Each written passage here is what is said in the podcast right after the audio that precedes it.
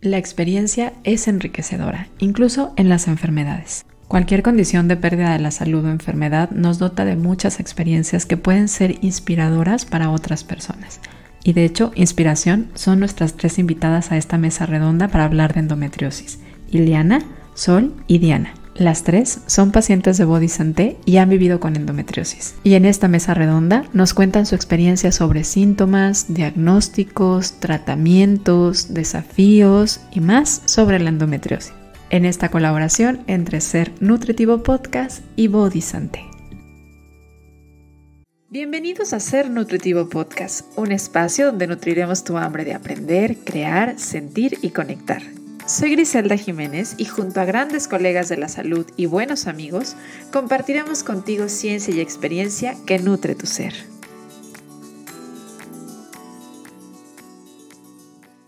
La endometriosis es una condición que afecta a muchas mujeres en el mundo.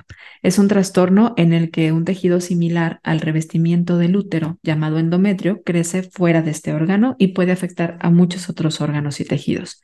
Esta situación puede causar una serie de síntomas que son dolorosos, muy dolorosos, y en algunos casos y para algunas mujeres, problemas de fertilidad.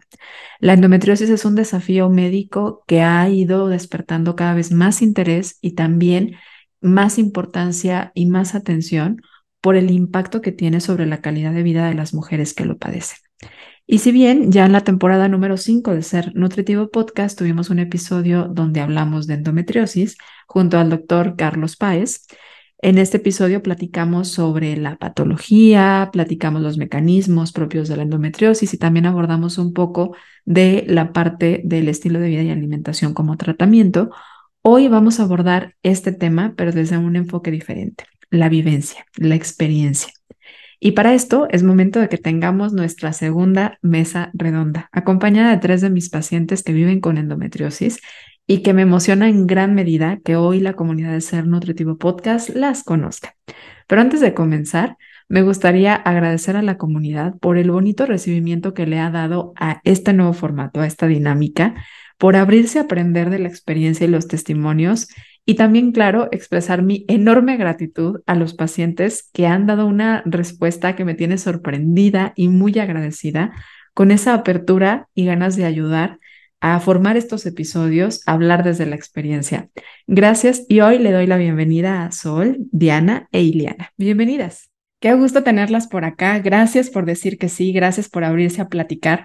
Sé que de repente hablar de sus cuestiones de salud en medio público puede ser un poco incómodo, pero a veces también muy necesario, incluso para poder sanar y abordar algunas partes de, de, nuestra salud emocional que se viven dentro de las condiciones médicas y que además pueden dar oportunidad a otras personas a conectar desde la experiencia, que no es lo mismo cuando se habla de una condición desde el lado muy clínico, desde el lado muy médico, a cuando conectamos con lo que vive una persona. Así que gracias de antemano a las tres por darse esta oportunidad y por darnos esta oportunidad de conocer sus testimonios. Me gustaría pedirles de favor que antes de entrar de lleno a la dinámica de este formato, me ayuden a presentarse un poquito. Levante la mano la que quiera comenzar con presentarse, su nombre, un poco de qué se dedican, de qué ciudad de la República Mexicana nos acompañan y son pacientes para poder ir empezando a conocerlas un poquito. Bueno, yo soy Iliana Orozco, este, soy química farmacobióloga de profesión, trabajo en un laboratorio clínico y soy de Guadalajara, Jalisco. Hola, yo soy eh, Sol Cortés, vivo en la ciudad de Cuernavaca, Morelos. Este, de profesión, pues soy licenciada en mercadotecnia eh, y en estos momentos no estoy trabajando, eh, soy ama de casa. Una gran profesión con mucho trabajo.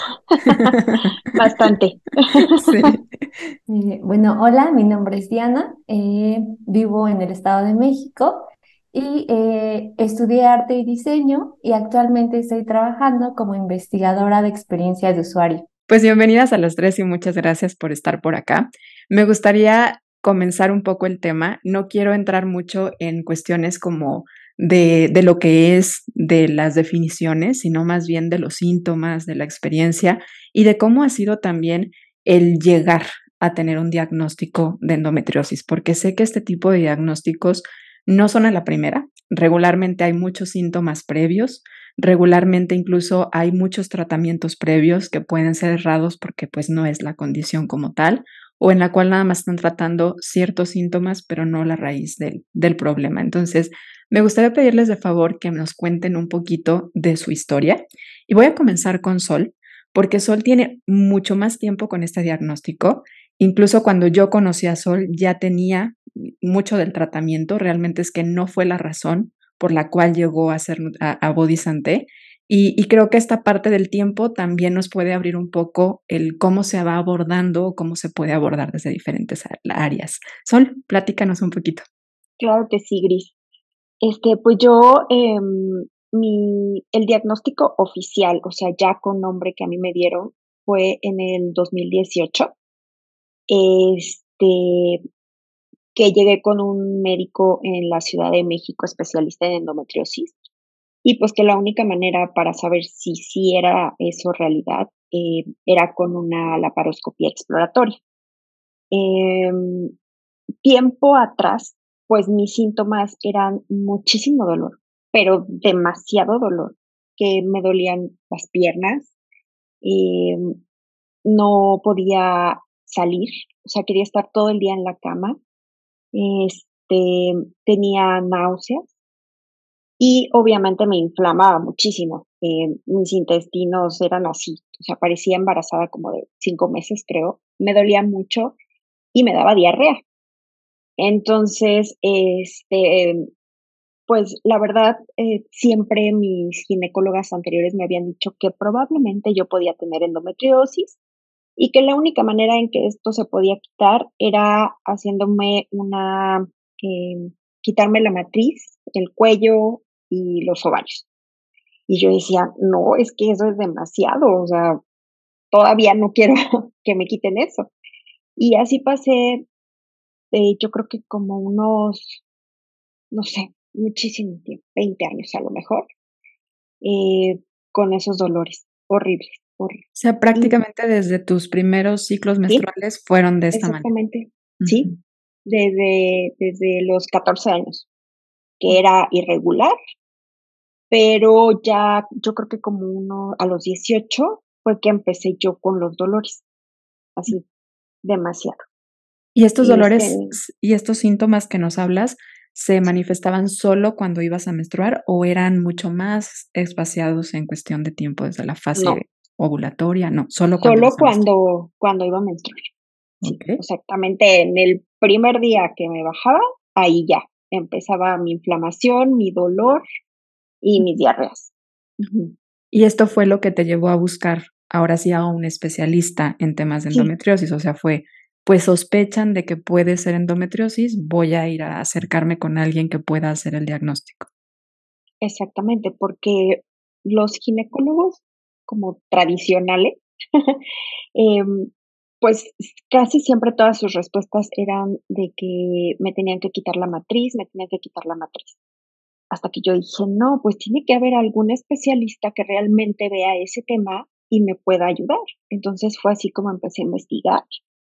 Y sí, di con uno en la Ciudad de México y con él fue mi primera eh, eh, laparoscopía exploratoria en donde efectivamente me dijo que sí tenía endometriosis, tenía pegado eh, mi matriz hacia la pared, eh, no me acuerdo cómo, pero estaba como pegada así, o sea, doblado completamente.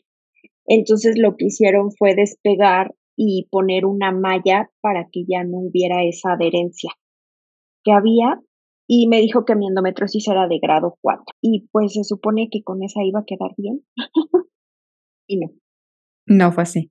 Hubo más tratamiento, tuvo que haber más intervenciones sí, y seguimiento. Sí, claro, este, o sea, con él sí me mandó con una nutrióloga y me dio em, suplementos de vitaminas, omegas, eh, y con la nutrióloga que él me recomendó, pues realmente me dio como una dieta básicamente vegetariana, no sé por qué.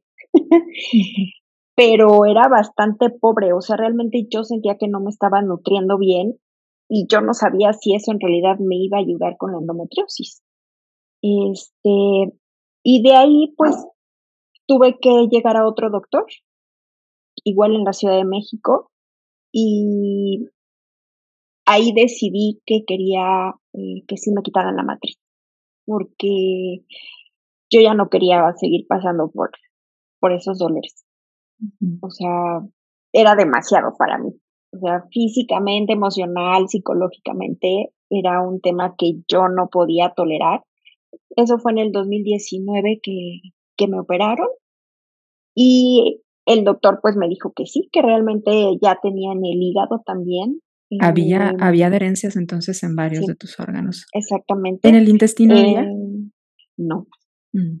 No había en el intestino, pero sí en el hígado y en el área perianal.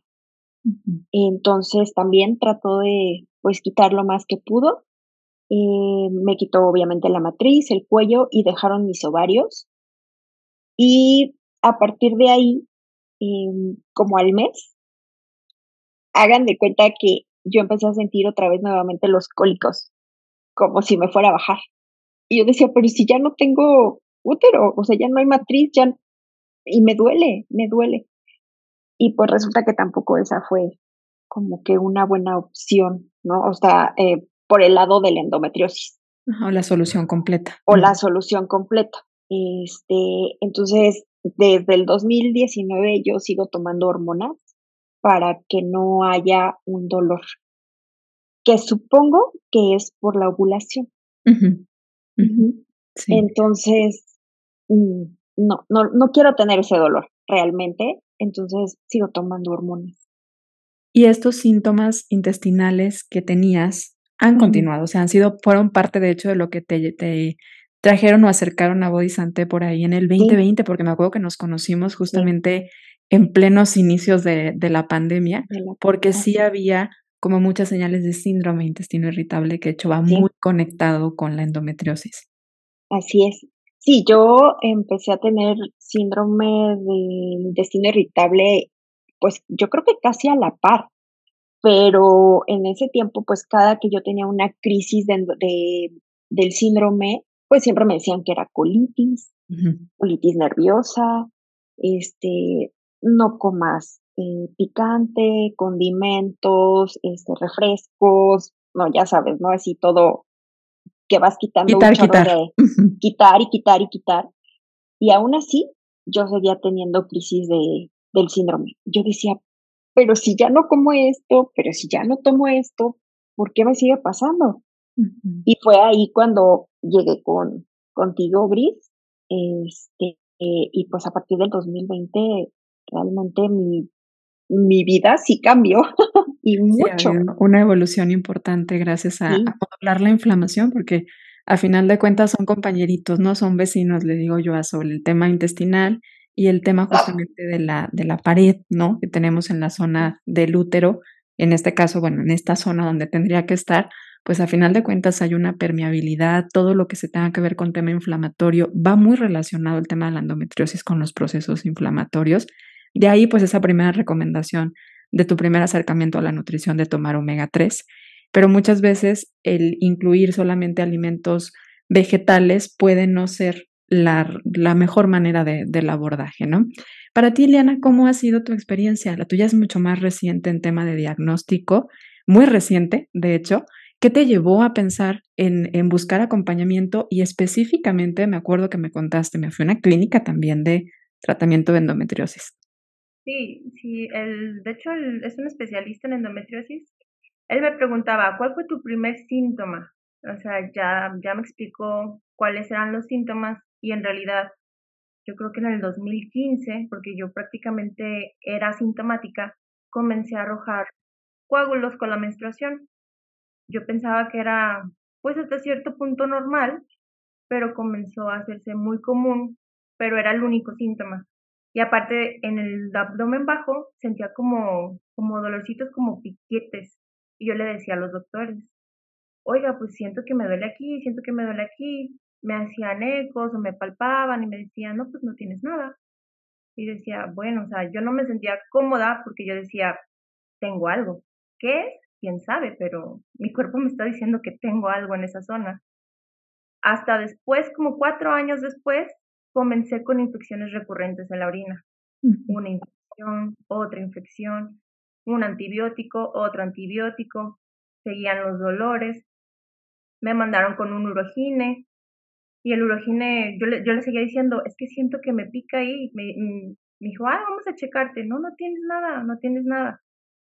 Entonces, pues fue cuando ya no solamente eran esos, sino que los antibióticos pasaron a provocarme problemas intestinales, gastrointestinales, ya pues ya no digería nada, ya estaba todo el tiempo inflamada, solamente ubicaba que la lactosa me hacía daño de todas las comidas, pero yo evitaba comer lactosa y de todas maneras me inflamaba, o sea, problemas gastrointestinales, horrible.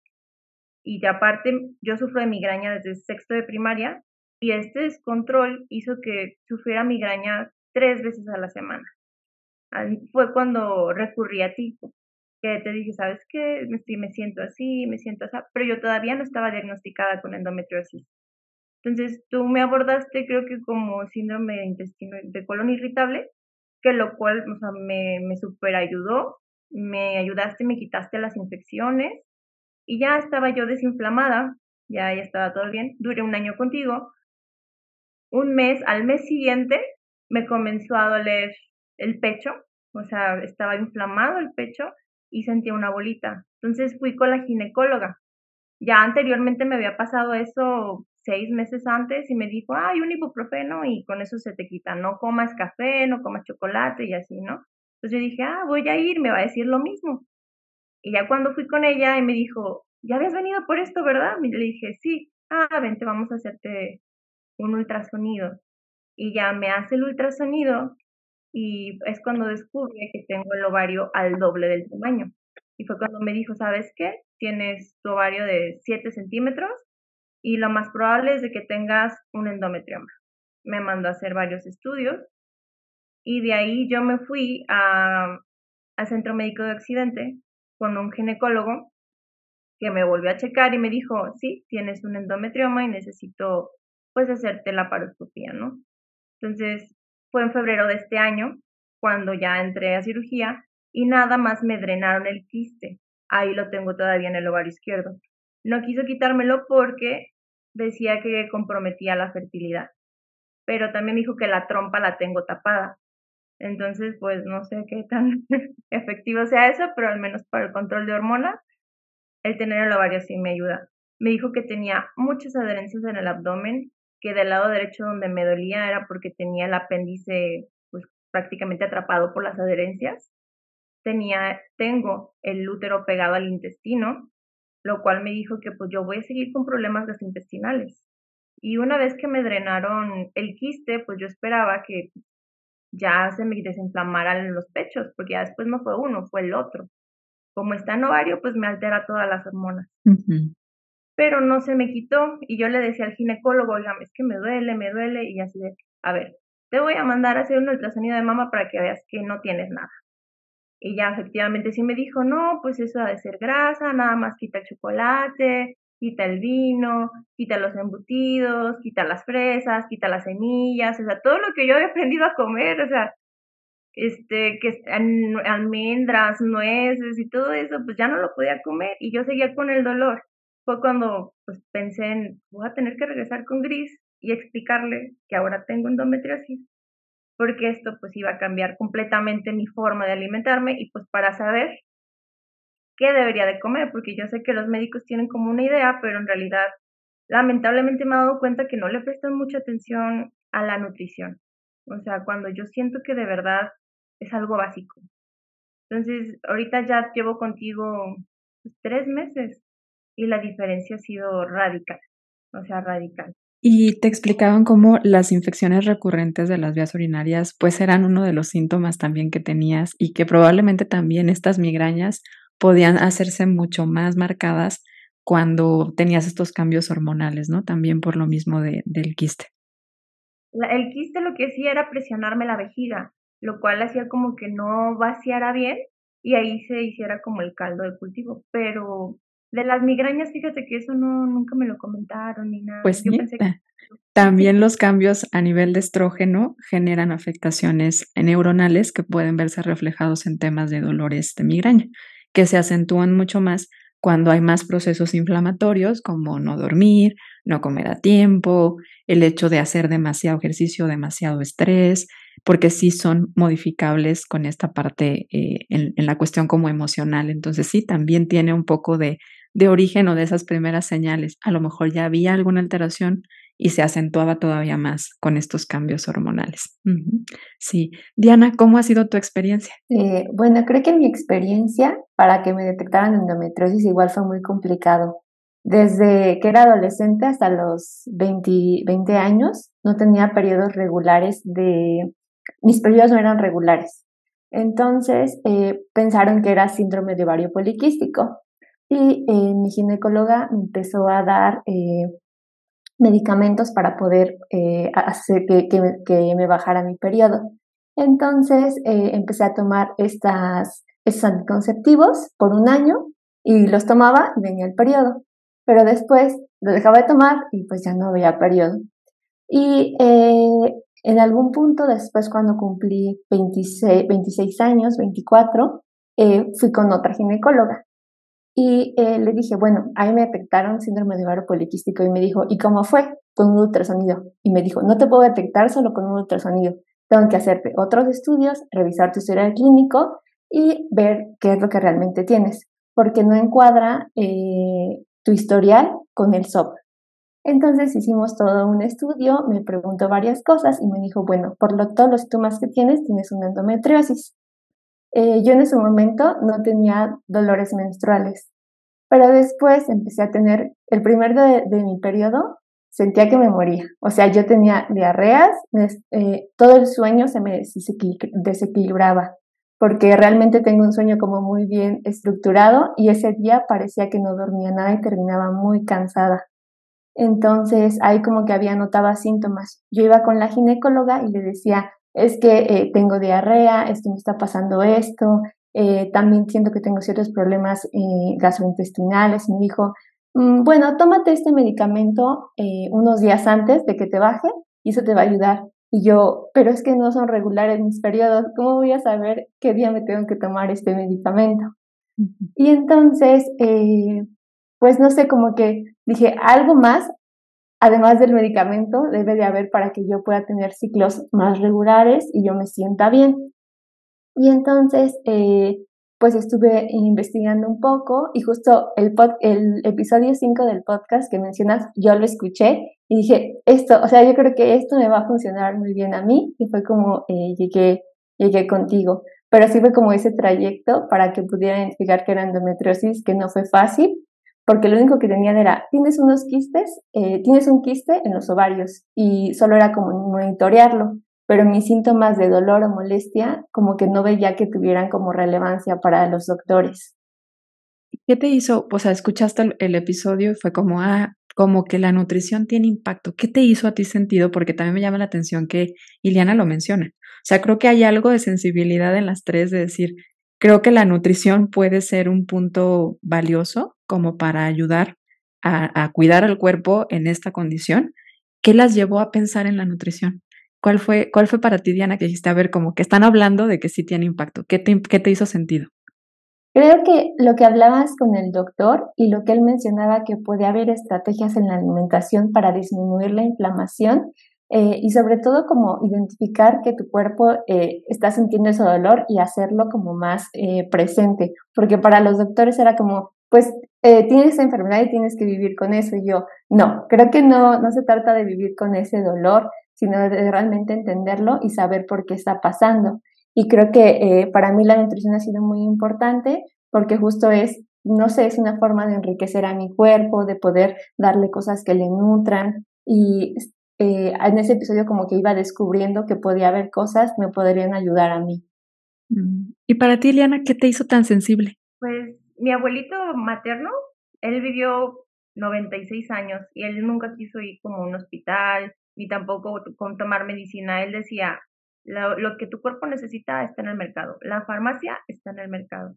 Entonces eso como desde niña ya lo traía, aparte de que pues varios de mis conocidos iban contigo, me platicaban y comencé a escuchar tus podcasts y decía, entonces pues, es que tiene mucha lógica lo que dice, mucha razón. Entonces, De hecho, la primera, el primer podcast que sí me llamó mucho la atención para meterme contigo fue el de la migraña. Me quiero meter con Gris para que me dé bisglicilato de magnesio. Pero desde ahí fue cuando yo dije, no es que sí. Aparte, cuando me diagnosticaron la endometriosis, yo vi una, un video en YouTube de una chica que su video se llama La endometriosis casi me mata y platica todo su, su, su cuento, no deben de hacerle novela, ¿eh? de verdad. Y ella dice que ella termina comiendo una dieta antiinflamatoria. Entonces yo cuando fui contigo ya la segunda vez, yo ya tenía la idea de que me ibas a dar una dieta antiinflamatoria. Pues, o sea, sí pensé que me iba a ayudar mucho, pero no a tal grado. Qué interesante cómo los, pues estos medios digitales se han vuelto una parte de comunicación y fuente de información muy importante para, para también encontrar como respuestas, ¿no? O guiarte para dónde ir buscando respuestas. A ti, Sol, ¿qué fue? O sea, para mí, creo que en tu caso, creo que conozco la respuesta, fue el intestino, el que te dijo, ay, creo que vámonos por la comida. Sí, sí, sí, porque con las crisis que yo tenía de diarreas, inflamación y dolor, y ni siquiera sabía por qué era, o sea, yo decía, es que si ya no como esto, ya no como lo otro, no tomo esto, dije, ¿qué está pasando? O sea, hasta, o sea, sí llegó un punto en que yo decía, seguramente algo mal tengo, o sea, no sé, yo decía pólipos, este, cáncer, este, así, ¿no? Entonces, realmente yo ya estaba muy mal porque aparte era, bajé muchísimo de peso y me mandaron a hacer la colonoscopía y resultó ahí que pues no, ni pólipo ni nada más que una inflamación aguda em, y pues dijeron que era síndrome del intestino irritable. Y recuerdo que vi un, como un, un reel, bueno, que en aquel tiempo no era un reel, era como un video que estabas hablando de eso cuando te contacté. Un en vivo. ajá, creo que era un en vivo. Y yo dije, pues ya la hice con ella. y por eso llegué contigo, pero sí, el, mi tema más que el de la endometriosis fue mi intestino. Sí, eso fue lo que te sensibilizó más a, a, a, buscar, ¿no? A buscar estas soluciones a través de la alimentación. Sí. y de las estrategias que hemos ido abordando para ir como mejorando sus sintomatologías, ¿Cuáles han sido aquellas que reconocen así como, ahorita decía Ileana, ¿no? Mi bisglicinato de magnesio para la migraña, o sea, que lo tiene muy presente, pero ¿cuáles han sido así como estos aprendizajes o estrategias que dicen, a mí me ha marcado la diferencia? O sea, por ejemplo, Sol, creo que elemental descubrir que te hace daño, ¿no? Creo que en el tema intestinal ha sido parte elemental. Sí, sí, eso ha sido, este, mm, o sea, ahorita, por ejemplo, ya mi, obviamente mis crisis del síndrome han bajado muchísimo. De repente hay como temporadas en las que regresan y digo, ¿qué está pasando? que apenas tuve una.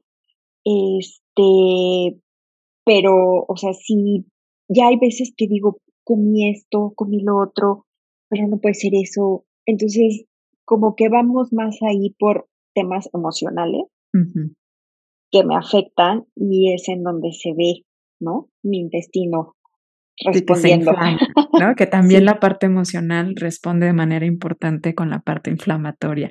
Para ti, Ileana, ¿cuál ha sido una estrategia así que dices, a ver, me, me cayó por sorpresa cuando me dijiste esto o pensar que esta tenía que ser la intervención? Creo que sé la respuesta, pero a ver, no me quiero adelantar.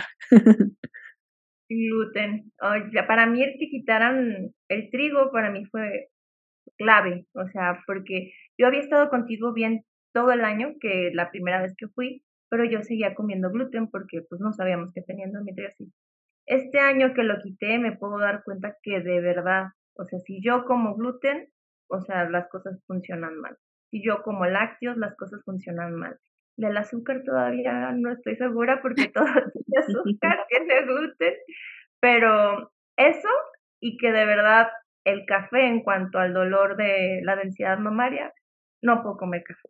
O sea, entonces esos son las, los cuatro alimentos que tengo súper vistos de tratar de tratar de eliminar porque de verdad es súper difícil quitarlos de una dieta.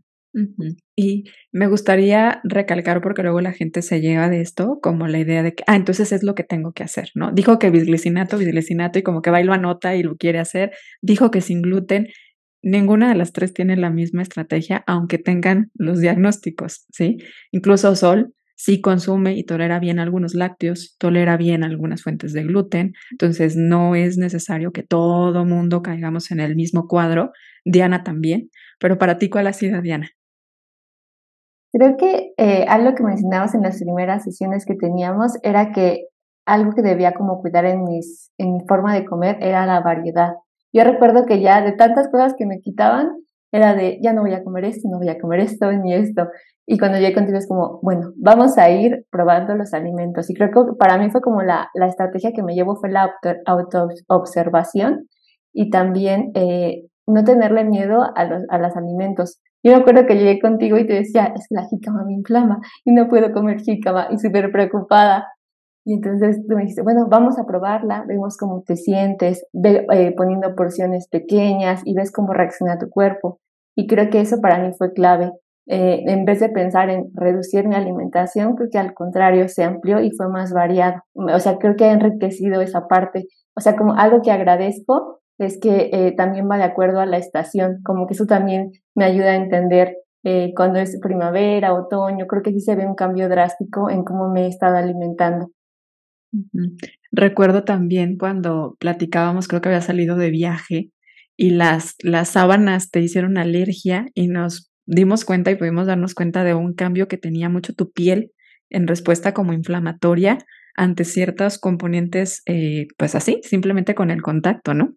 Totalmente. O sea, creo que eh, además de las estrategias alimentarias, algo que aprendí contigo es eh, esa parte de observar los textiles que cambié. Tenía yo una urticaria muy intensa eh, de repente. No sabía si era por estrés, por contacto, algo que comía. Y yo lo, le daba vueltas y decía, ¿qué, está, qué será lo que, lo que tenía? Y en esa ocasión, justo fui de vacaciones, me quedé en un hotel y dije, es que otra vez regresó la urticaria pero ¿qué pasó? O sea, ¿qué hice diferente? y me di cuenta que eran las sábanas, que no eran sábanas de algodón.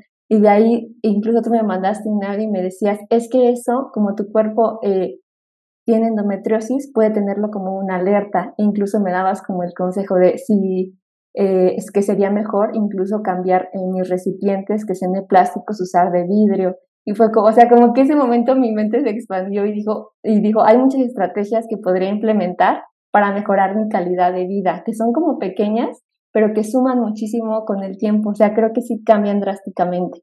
Y, es que ahorita Eliana comentaba que es una condición inflamatoria. Entonces, la estrategia es la parte de bajar la inflamación, ¿no? Y pensamos en solamente la alimentación, pero la modulación de la inflamación también es con cómo manejas la parte emocional, que ha sido elemental en la parte de sol, el acompañamiento psiquiátrico, el acompañamiento psicológico, la parte de entender a lo mejor el manejo del estrés, que también ha sido muy importante con Diana, porque también nos hemos dado cuenta que son condiciones que detonan de manera muy importante los síntomas, esas diarreas, esos dolores, esas noches sin dormir que ella expresaba tener anteriormente, antes, cuando empezaba a menstruar, se reducen de manera muy importante cuando su sistema nervioso está mucho más tranquilo, cuando hay menos exposición a estos estresores o estas condiciones proinflamatorias. Sí. ¿Y cuáles han sido los desafíos? Yo sé que tener estrategias de alimentación y tener herramientas de autocuidado no son fáciles. O sea, yo creo que no son, no son fáciles. ¿Cuáles han sido los desafíos que ustedes ven socialmente, por ejemplo, emocionalmente, en el tema reproductivo, cuando dices, bueno, a lo mejor yo sí he pensado en la maternidad, a lo mejor me cuesta trabajo considerar que ya no va a ser una opción para algunas de ustedes y que para otras a lo mejor digan, bueno, yo quiero pensar que todavía es opción. ¿Cuáles son esos retos o desafíos o miedos que hoy todavía de repente conectan con ustedes?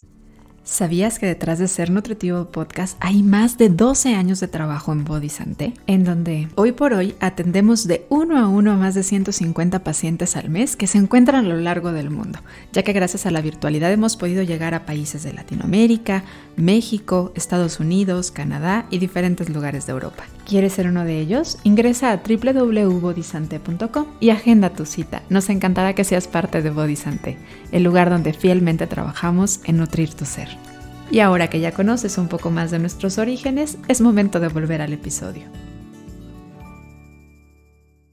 Eh, creo que de justo la maternidad, desde que me diagnosticaron con SOP, era como para los ginecólogos, las ginecólogas era como, bueno, ¿y piensas tener hijos? Como que es la primera pregunta que te hacen.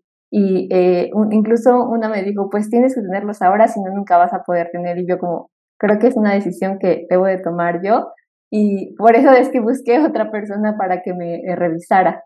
Y, y también creo que eh, o sea, hay como otros dolores dentro de la endometriosis y que no es fácil como esa parte de la maternidad, de poder charlarla con, con, los padres, con los familiares, eh, también con la pareja para que entienda cuáles como los síntomas que tengo y todo. O sea, creo que también es como poder eh, expresarles cómo me siento eh, y que va a haber también momentos en, mi ciclo que no esté al 100 y que eso también es parte como de, de todo, bueno, de, ser mujer, pero también como de la endometriosis. Creo que eso es algo que a veces a mí me cuesta como charlarlo, también como que ser más abierta en, en decirles, explicarles y sensibilizarlos con lo que es. Me acuerdo que tú me decías, creo que hay que tener esa charla para sensibilizarlos y que sepan lo que es y suele ser un poco complicado.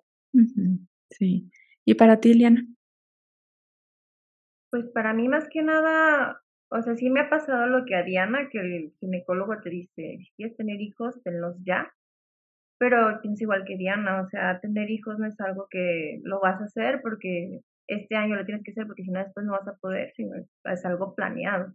Entonces, la verdad, eso pues lo dejo y Dios dirá, si cuando yo quiera puedo, bueno, y si no, pues no me tocaba. Y en cuanto al día a día, pues yo creo que las reuniones sociales. Los pasteles de la oficina, oye. Esos químicos farmacobiólogos del IMSS son muy de pasteles de oficina. Quiero, sí, demasiado. Pero, o sea, es tratar de encontrar, si van a un restaurante o si piden algo, tratar de encontrar la fuerza de voluntad para regalarle mi pedazo a alguien. O en un restaurante tratar de ver el menú y decir, a ver, esto me puede inflamar, esto no, y, y luego en qué cantidad. Ahorita más bien estoy tratando de, de tengo como una relación tóxica con la comida de ni contigo ni sin ti. no puedo dejarlo al 100, pero yo sé que en algún momento eventualmente voy a desacostumbrarme a comer gluten, azúcar, no sé, pero la lactosa ya de plano ya la dejé. Y antes no, ¿eh? Antes, a pesar de que le generaba muchos síntomas y ella se definía como intolerante a la lactosa, aún así se quería echar su cereal con leche en las noches. Sí, no, en la tarde o a la hora que fuera pero ahorita ya, ya superé la leche y yo sé que sí voy a superar el trigo, el azúcar, veremos, porque de verdad es muy difícil. Y yo siento que ese es mi reto, o sea, controlarme para comer, el aprender a comer de nuevo. Y, los síntomas que se tienden como a exacerbar más en esta fase previa al, a la fase lútea o en la fase menstrual les han conflictuado un poco esta parte con su relación femenina, como decir, hoy odio la menstruación, hoy como nunca les llegó a pasar estas cosas por la cabeza. ¿Sí, Sol? Sí. Bueno, yo por lo mismo, obviamente, de, de los dolores que tenía, yo decía, o sea, ya, por favor, o sea, yo no sé por qué nací mujer o quisiera ser hombre en estos días para que no me duela, para no sentir estos dolores. Sí, era, o sea, yo odiaba, o sea, lo odiaba. Tanto que decidí mejor quitarme la batería. O sea, sí, es sencillo. No, de hecho yo nunca eh, pensé así como que ser mamá o tener hijos. Este, digo, cuando estaba en la universidad decía, ay, sí, quiero tener cuatro hijos, este, yo muy valiente, pero realmente no era como algo prioritario en mi vida. O sea, yo lo que quería era no tener dolor, nada más. bien. Exactamente, sentirme bien. Y pues eso fue lo que realmente me llevó a decir, quítenme todo, o sea, ya no quiero más, por favor, no quiero más. Y pues sí, yo en ese tiempo sí odiaba ser mujer. ¿Alguna de las otras dos invitadas han pensado algo parecido? Digo, lo pregunto porque puedo pensar en, en cómo puede llegar a impactar, ¿no? O sea, recuerdo en el caso, por ejemplo, de Diana Consol, ya no me tocó tan latente el tema del dolor porque ya le habían quitado su, su matriz en ese entonces, eh, pero sí recuerdo de Diana que era, me escribía y es como, es que no dormí, ¿no? O sea, es que no dormí toda la noche porque me llegó mi periodo y de verdad me la pasé en el baño. Y creo que era vomitando, si mal no recuerdo, no era vómito eh, incluso creo que recuerdo diarrea, y pues no sé, yo creo que en esos momentos hay una sensación hasta como de coraje, de desesperación, pensar si tienes que levantar a trabajar el siguiente día, creo que puede resultar muy incapacitante la endometriosis. Creo que es, es, más eso, no sé si pensar en odio ser mujer, pero sí sentía mucho agotamiento y siento que yo me enfoco en tienes que ser productiva. Entonces era como esa autoexigencia de, ah, no estás siendo productiva hoy y tienes que sacar un reporte y tienes que sacar un análisis. Y yo solo decía, espero que mi periodo me baje el fin de semana para que, no, para que pueda eh, tirarme el sábado y no hacer nada y el domingo esté recuperada. Entonces siento que era más eso como de productividad, de no estás haciendo nada. Y no sé, a mí siento que esto me ha ayudado a reconciliarme más con las fases de mi periodo y de saber que esa fase es para descansar y para estar más relajado. ¿Y las conocías? Para nada. O sea, creo que eh, eh, la forma en la que crecí fue como siempre tienes que estar haciendo cosas, siendo productiva, eh, y, o sea, resolviendo conflictos o problemas. Entonces ahí fue como, y la Diana de esa fase, ¿qué es lo que está necesitando? ¿Realmente está necesitando eso o está buscando otra cosa? Entonces creo que también es como esa forma de autoconocimiento. cuando tienes endometriosis, tienes también que conocer esos lados que tienes cuando vas cambiando en el ciclo menstrual. Sí, pero fíjate que yo creo que mucho es que ni siquiera conocemos las fases del ciclo como mujeres. Y yo recuerdo cuando nos llegaron a hablar de menstruación en la escuela, incluso era como, puedes hacer tu vida normal. Y yo me pregunto, o sea, mujeres que han sentido dolor desde su primera menstruación o sus primeras menstruaciones, ¿de verdad pueden pensar que pueden hacer su vida normal en esos momentos? veo mover la cabecita de, de, las tres, de no, o sea, o sea, como que ahí era, me están diciendo que la tengo que hacer normal y yo no puedo, o sea, a mí me duele, me siento que me tengo que tumbar en la cama, anímicamente probablemente también tanto dolor genera problemas, ¿no? Sí, enojada, eh, triste. Eh, a mí también me pasaba que cuando estaba eh, en esos días, tampoco dormía por el dolor porque aparte soy alérgica a los antiinflamatorios. Entonces, yo no podía tomar ningún medicamento para que se me quitara el dolor más que paracetamol, pero llegó un momento en que el paracetamol no me hacía absolutamente nada.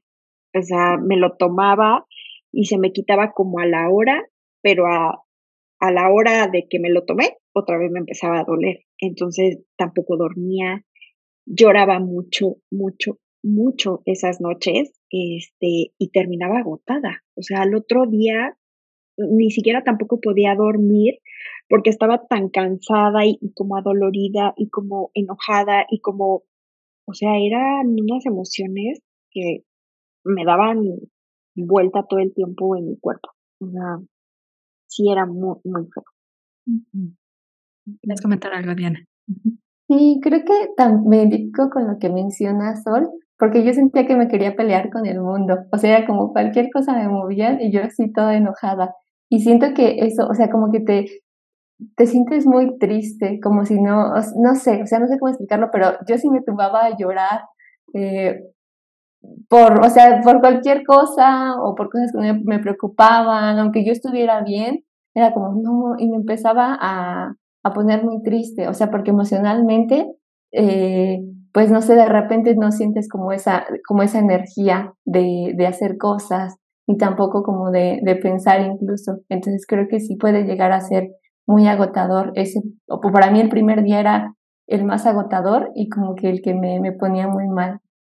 Y más con tu necesidad de ser productiva, ¿no? Entonces es como mi medida está hasta acá y yo no puedo, hoy no puedo, ¿no? O sea, sí, sí creo que eso impacta mucho y en el caso de Sol creo que ha sido un buen amigo el tema de la alimentación justamente por eso, porque aparte no puede tomar antiinflamatorios. Alimentos que puedan ayudarle son los alimentos antiinflamatorios, el omega 3, eso sí lo tolera, entonces eso ha sido también parte importante y lo es dentro también del síndrome intestino irritable, porque así como mencionaba Ileana, las infecciones de vías urinarias tienen que ver, así como lo mencionaba Sol, el intestino irritable también es un diagnóstico que cabe en muchas mujeres que tienen endometriosis, también las infecciones recurrentes de la orina, porque genera disbiosis, disbiosis intestinales y disbiosis en las vías urinarias. Entonces ahí vemos que sí se puede como acompañar con algunas otras condiciones o diagnósticos, que a veces son más fáciles de llegar inicialmente a ellos y abordarlos, pero pues la raíz del problema y sigue, así que siguen siendo constantes y constantes. Sí. Ahora me gustaría pedirles ya para cerrar. Nosotros en Ser Nutritivo Podcast creemos que la parte de la nutrición es física, mental y espiritual y creo que creo que lo saben o espero que esto lo hayan sentido porque también es parte elemental en Bodhisante, en las consultas de Bodhisante. Entonces me gustaría pedirles que si hay una mujer con endometriosis hoy que nos escucha, ustedes le regalen unas palabras y le digan qué podrían encontrar en la parte de la alimentación, ya sea física, mental o espiritual, en materia de lo que estén viviendo con su experiencia. ¿Qué les dirían? Buen punto. Porque casi siempre lo que hacemos es decir, o sea, recomendar sobre la endometriosis, ¿no? O sea, el dolor no es normal, si tus sangrados son abundantes, si esto, o sea, pero nunca nos enfocamos como que en la alimentación. Pero ahora desde mi experiencia, que no es tanto por la endometriosis, sino por mi síndrome, eh, es ser muy observadora con los alimentos. saber qué te puede caer bien, qué te puede inflamar. Eh, o sea, siempre estar atenta a lo que comes ayuda muchísimo. O sea, a saber cómo responde tu cuerpo en mi caso. ¿no? O sea, eso me ha ayudado mucho y es lo que también podría recomendarle a cualquier otra que, que padezca endometriosis sobre alimentación. La parte del autoconocimiento, ¿no? Para saber qué, qué, va contigo y qué no, porque a lo mejor Ileana es no gluten, no lácteos, y pues ustedes dos sí han podido comer gluten y lácteo, ¿no? Entonces también creo que vale la pena esta parte de diferenciar, ¿no? Como que si detona más proceso inflamatorio o más sintomatología. Tú, Ileana, ¿qué le dirías? Imagínate que te dice una amiga, oye, resulta que tengo esto. Pues fíjate que tengo dos conocidas en el trabajo con el o sea que, o sea que no es un simulacro. No, o sea, y yo sí hablo con ellas porque a una le quitaron ovarios y también le quitaron el, útero y ahorita tiene problemas hormonales muy fuertes, pues, o sea, está pues una menopausia pues ya inducida. Y otra compañerita que ella, no, ella sufre mucho con sus periodos, se distiende horrible.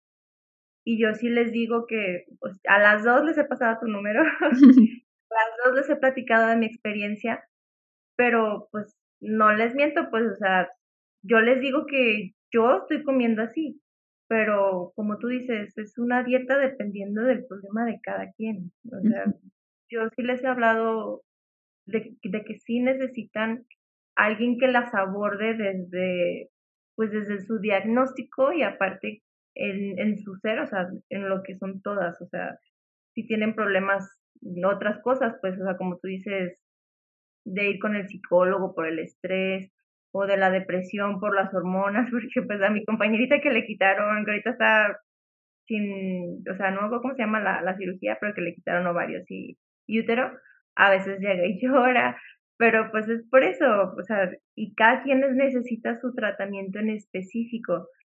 Inclusive, pues por ejemplo, a lo mejor no es de endometriosis, pero mi esposo cuando iba también con Gris decía, jamás me había sentido tan bien como cuando Gris me dio una dieta específica para mí.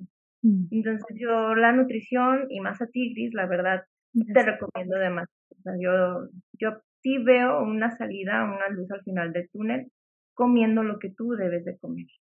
Si te has sentido mejor, si sientes la diferencia. Y cuando cumplo, sí.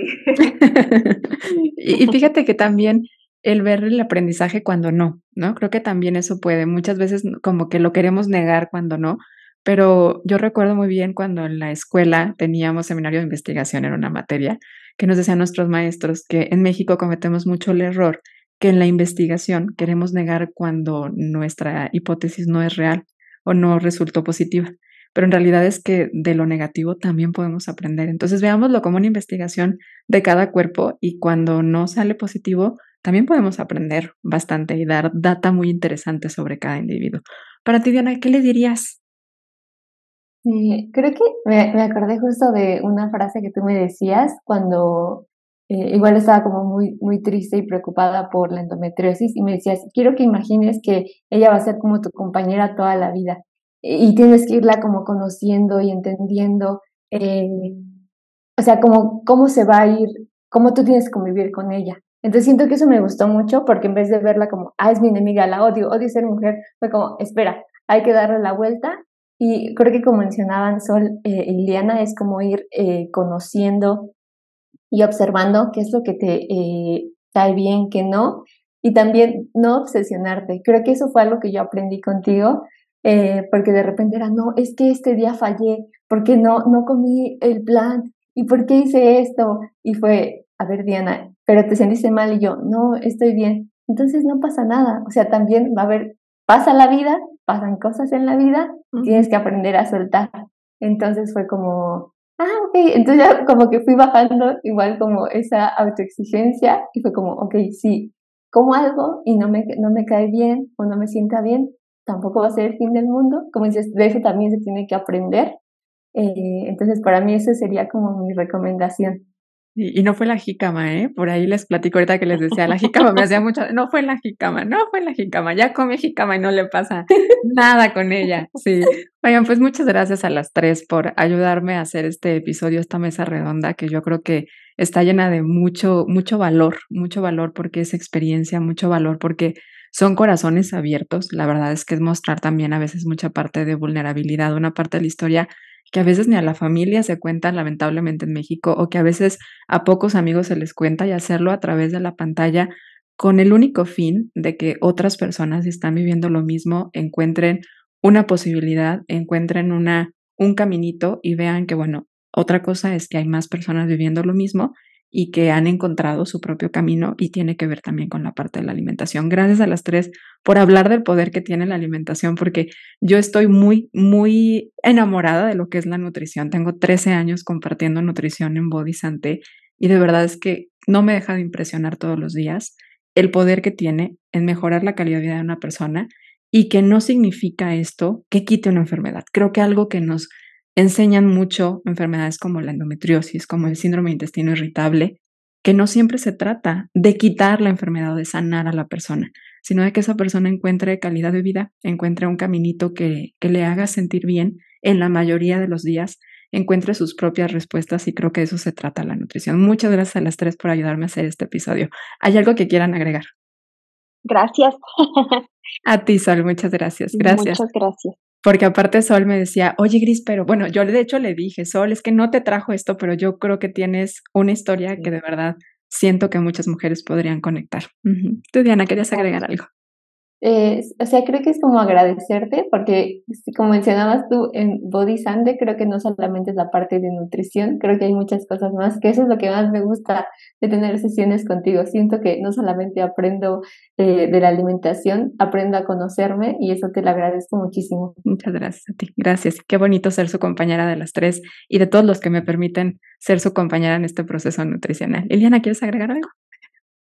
Lo mismo, o sea, muchas gracias por dedicarte, se nota la pasión con la que te dedicas, o sea, lo que, lo que transmites, las enseñanzas y, y pues espero que mucha gente, así como yo encontré el video en internet, pues escuchen esto y, y puedan tener una, una salida, o sea, que sepan, como tú dices, mejorar su calidad de vida. Pues muchas gracias a las tres. Ya me tocaron piropos, aparte, recoger piropos por acá. Gracias, gracias también por eso. Ya nuestra comunidad, muchas gracias por ser parte de Ser Nutritivo Podcast. Nos escuchamos la próxima semana. Gracias.